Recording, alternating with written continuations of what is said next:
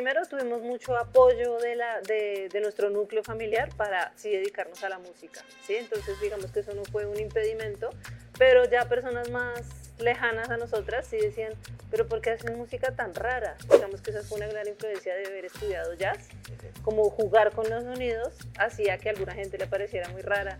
Y nos decían, no, deberían hacer música más como Carlos Vives. La generacional lo que ha hecho es inspirarnos desde pequeña lo que se veía en televisión era ella. Ella, sí. Entonces seguramente nos inspiró muchísimo de una u otra forma y la música y la actividad cultural de México que es tan grande nos está llamando mucho. Eh, nosotros oíamos que otros artistas venían a México, pero nunca lo vimos como tan relacionado con nosotras, pero definitivamente lo comprobamos, nos han invitado a muchas cosas. Este podcast es patrocinado por Bacardi.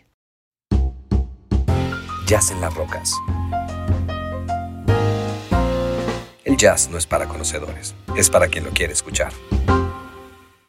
Valentina, ¿cómo estás? Bien, gracias. Gracias por estar aquí. Valentina Áñez es cantante, es compositora, es colombiana y no, no estamos repitiendo con ella. Tuvimos a su hermana gemela Juanita en otro episodio y eh, eres la otra parte de las Áñez, ¿no? Son dos y tenemos dos que cantan, si para, esto, para este momento no han escuchado a las Áñez, póngale pausa, regreses a escuchar a las Áñez y venimos a esta entrevista en lo que te invito un Ron 8 Bacardi. Está rico. Gracias a nuestros patrocinadores.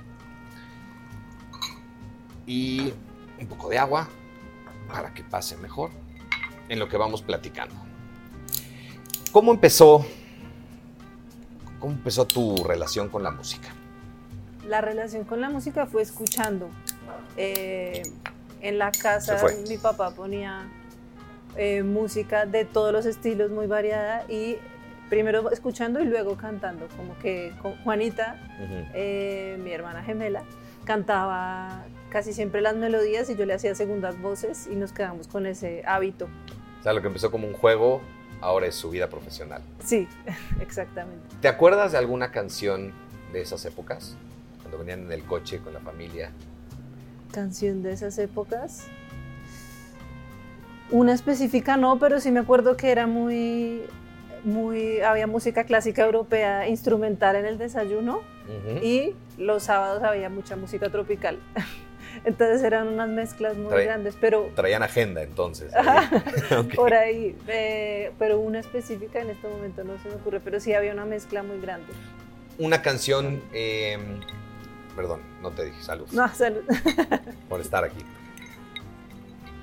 Una, una canción que sudamericana, vamos cerrándonos a Colombia, que, que te guste, que, que ahorita tengas en la cabeza?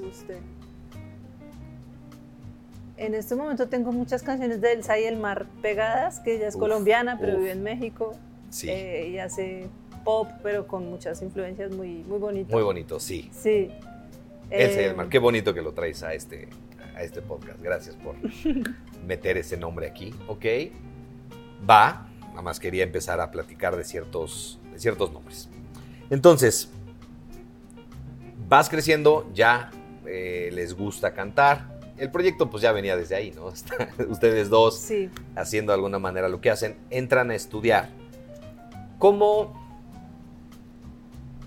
cómo era esa Colombia de 2008 en donde entran a estudiar dos mujeres queriendo cantar y ya en el escenario nadie más? Porque Colombia es un gran productor de, de música. Tenemos, creo que, música de, para todos, ¿no? De todos, de lo más pop, de lo menos, este, lo más folclórico. ¿Cómo fue ese, en ese momento, con qué te encontraste tu apertura, cerrado?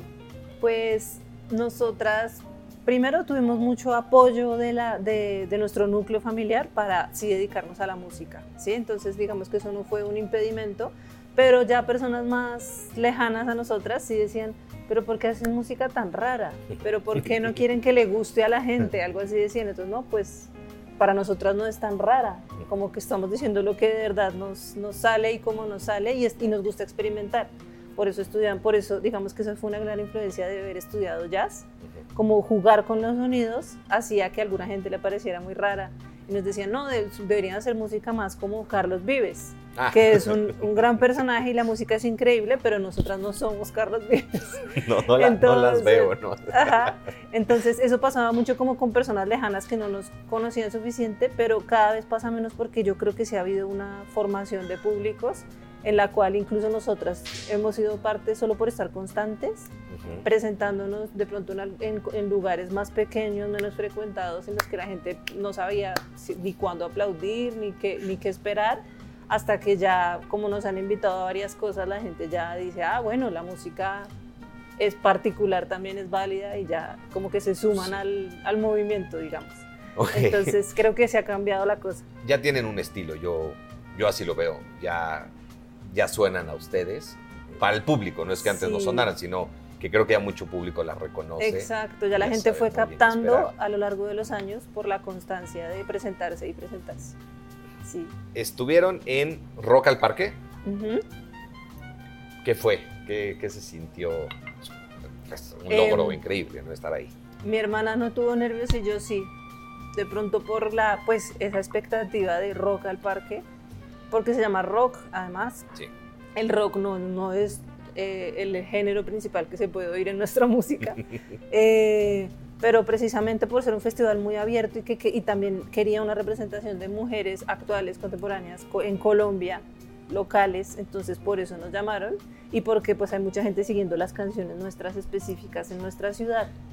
Entonces yo sí tuve nervios como de esa expectativa de que se llamara rock o algo así, pero después ya nos montamos en el escenario y eso fue muy lindo porque eh, no sé si es muy, muy curioso en los festivales masivos al aire libre que, que nos, nos, invitan y siempre mandan como el rider. Entonces todos los grupos van con batería, todos van con muchos amplificadores, nosotros somos el único grupo que somos solo dos cantantes y resulta que se logra intimidad a pesar del espacio grande y eso pasó en Rock al Parque, que era un atardecer el año pasado, creo que era el año pasado en Colombia, muy bonito. Qué padre.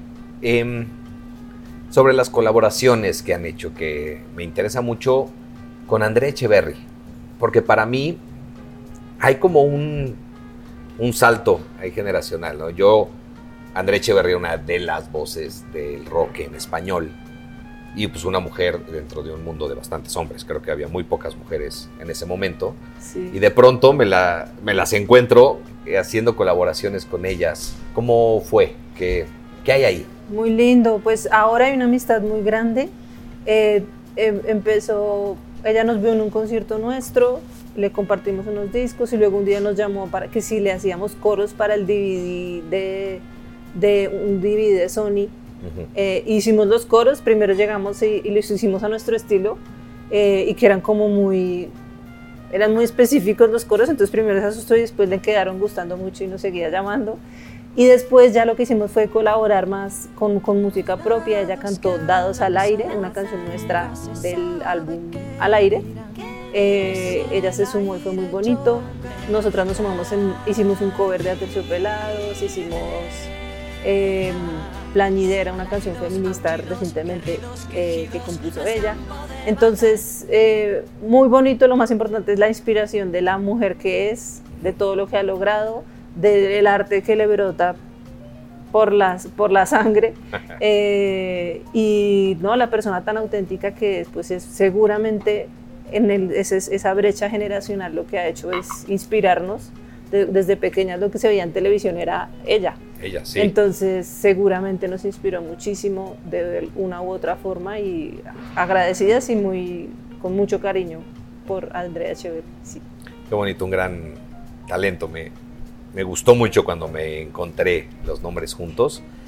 ¿Alguna otra colaboración digna de, bueno, muchas, pero vámonos nada más por una para no extendernos demasiado? Sí, pues que hemos tenido mucha fortuna por ese lado porque mm, personas de más trayectoria, artistas de más trayectoria y sobre todo colombianos se han sumado a nuestra música de manera muy genuina. Entonces, Andrea Echeverría, Terciopelados y también Edson Belandia, Marta Gómez, Lido Pimienta, em, ya de fuera de Colombia, eh, Kevin Johansen, eh, el tuyero ilustrado, entonces es gente como muy, muy buena, muy clara en su, en, su, en su música y que los llamamos de una manera muy honesta porque fue a, partir de una canción que creemos que la voz, el timbre de esa persona y el estilo de esa persona iría perfecto ahí. Entonces, a partir de ese acercamiento, muchas veces a distancia, mandándoles la música, se conectan y, y, ya independientemente de la fama que tengamos nosotras, se suman a la música. Entonces, eso ha sido muy bonito. Qué increíble. Em, el tuyero ilustrado, no hace mucho, o sea, lo llegué a escuchar y ahora qué padre que lo mencionas, no sabía que habían colaborado venezolanos. Con él. Sí, ahora vive uno en Colombia y el otro creo que en Estados Unidos. Es muy, muy bueno, un dúo muy bueno. Vamos a buscarlo, pongamos el link aquí abajo. A ver, soñemos, si pudieras hacer cuarteto, pues, quinteto eh, de, ensueño, ¿A quién pondrías o qué instrumentos pondrías? Pues digamos de ensueño porque, porque en términos prácticos es muy difícil, pero me imagino como cuerdas, un par de cuerdas, pero tocadas a un estilo muy contemporáneo, muy vanguardista, como cuerdas tocadas explorando el, el, instrumento, eso me imagino como muy bonito una canción encima de eso y poder intervenir eso me gustaría. O también algún viento tratado de una manera particular. Estaría interesante porque pues, creo que no competiría, pero sí cuerdas y sus voces. Cuerdas graves. Ok. ¿Alguien, algún nombre que se te venga a la cabeza que pudiera estar en esa línea? Cuerdas graves. No, no, pero seguramente esta idea está muy influenciada por nuestro propio cuarteto de jazz latinoamericana de vanguardia que tiene un contrabajista, Daniel de Mendoza, y un baterista, Santiago de Mendoza, pero, pero hemos logrado, así como cuarteto, también lograr un sonido en el que el contrabajo no hace lo que siempre haría. Entonces sería bonito como una masa de varios, varios de esas cuerdas graves. Conozco un par de jazzistas mexicanos que podrían funcionar ahí.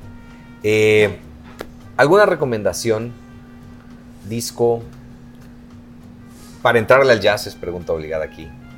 ¿Alguna para que puedan decir, ok, ahorita voy, consigo ese disco, lo pongo y van a terminar ese disco un poquito más cerca del jazz?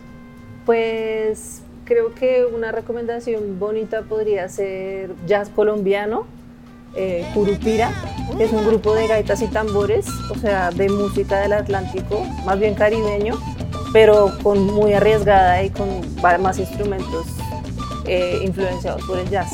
Entonces eso puede ser música densa, pero no sé, al que le gusta un poquito el rock y lo contemporáneo y quiere acercarse al jazz y no, y no sentir que siempre el jazz es tradicional, entonces se puede llevar una sorpresa bonita. Curupira. Curupira, no los conozco.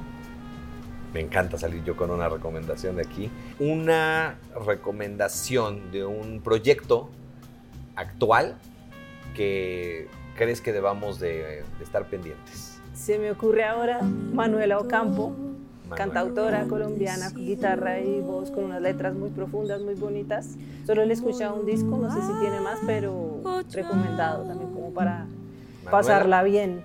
Sí. Ok, para, para buscarla. Sí, nunca sabes. A lo mejor se vuelve algo básico en nuestras, en nuestras vidas eh, encontrar así. Em, México. ¿Cómo te ha tratado México?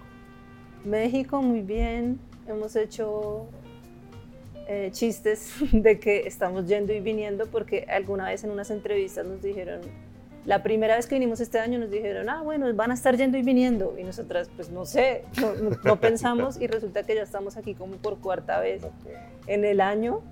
Entonces, entonces sí. Que vienen en una misión secreta básicamente a tocar al Parque en Lennox. sí, vinimos a Parque Lennox y también algo secreto que todavía no podemos contar, pero que próximamente, pues en, varios meses se sabrá qué es. Y no, la música nos está, la música y la actividad cultural de México que es tan grande nos está llamando mucho. Eh, nosotros oíamos que otros artistas venían a México, pero nunca lo vimos como tan relacionado con nosotras, pero definitivamente lo comprobamos, nos han invitado a muchas cosas, tocamos en el, en el en, el, en, la cena de apertura del desfile de Dior en mayo, ese tipo de invitaciones, digamos que solo nos podrían salir en México. Pero creo que siempre ha habido, o en los muchos últimos años, una muy bonita relación Colombia-México, como que se complementa. Hablamos el mismo idioma, pero diferente. Claro, Y en la música es muy similar, entonces claro. creo que siempre hay una magia aquí cuando, viene música colombiana. Es como, me suena lo suficientemente familiar para entrarle, Ajá. pero es algo totalmente nuevo. Ay, qué bueno, qué chévere, sí. Y ya, para terminar, eh, es- tienen un disco que lanzaron este año. Ujú. Ok. ¿Qué onda con ese disco? ¿Por qué lo tenemos que escuchar? El disco se llama Paralelas, lo lanzamos este año y es el único disco con, con bastante producción musical que tenemos. Es decir, siempre habíamos producido nuestros discos desde el minimalismo que nos ha acompañado siempre y que incluso acompaña este disco, pero este tiene más producción porque por primera vez lo hacemos en equipo con dos grandes amigos artistas colombianos que son Andrés Leal y Miguel Rico. Eh, entonces así en equipo por primera vez la música sí se enriqueció mucho, sí se agrandó, sí llegó a más oídos, como eh, no había que analizar tanto para entender todas las canciones. Y aún así es música que pues algunas personas las ha hecho llorar eh, y bailar un poquito, cosa que no nos había pasado antes, o sea, tanto tan digamos tan latinoamericanas que somos, pero nunca habíamos querido mover el cuerpo con una canción nuestra y esta vez tuvimos ese lujo. Qué bueno. Eh, entonces, por eso hay que escuchar Paralelas, eh, que es el cuarto álbum de Las Áñez. Y para cuando salga este, este podcast van a estar con todo en Spotify, porque nos chismeó Juanita que son embajadoras, Embajadoras de Andes. embajadoras de antes. Qué bonito. Pues, eh, Vato, ya te ventaneé. Vato Áñez, muchísimas gracias por estar aquí. Eh, salud. Salud, gracias a ti por la invitación. Siempre, su casa, cuando tengan disco, lo que sea, vienen y nos cuentan. Gracias por su tiempo. Gracias a nuestros patrocinadores y nos vemos en 15 días. Nos vemos. Jazz en las rocas. Agradecemos a nuestro patrocinador Bacardi.